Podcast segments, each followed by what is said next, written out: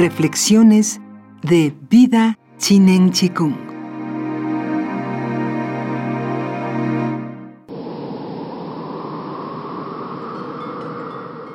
Mejor no llenar el recipiente que tratar de acarrearlo cuando está muy lleno.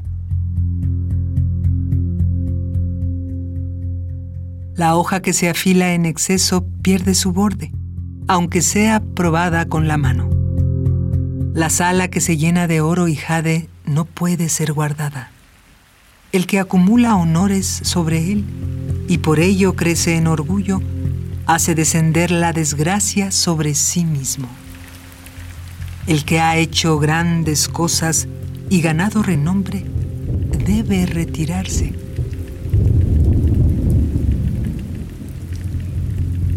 Tal es el camino del cielo.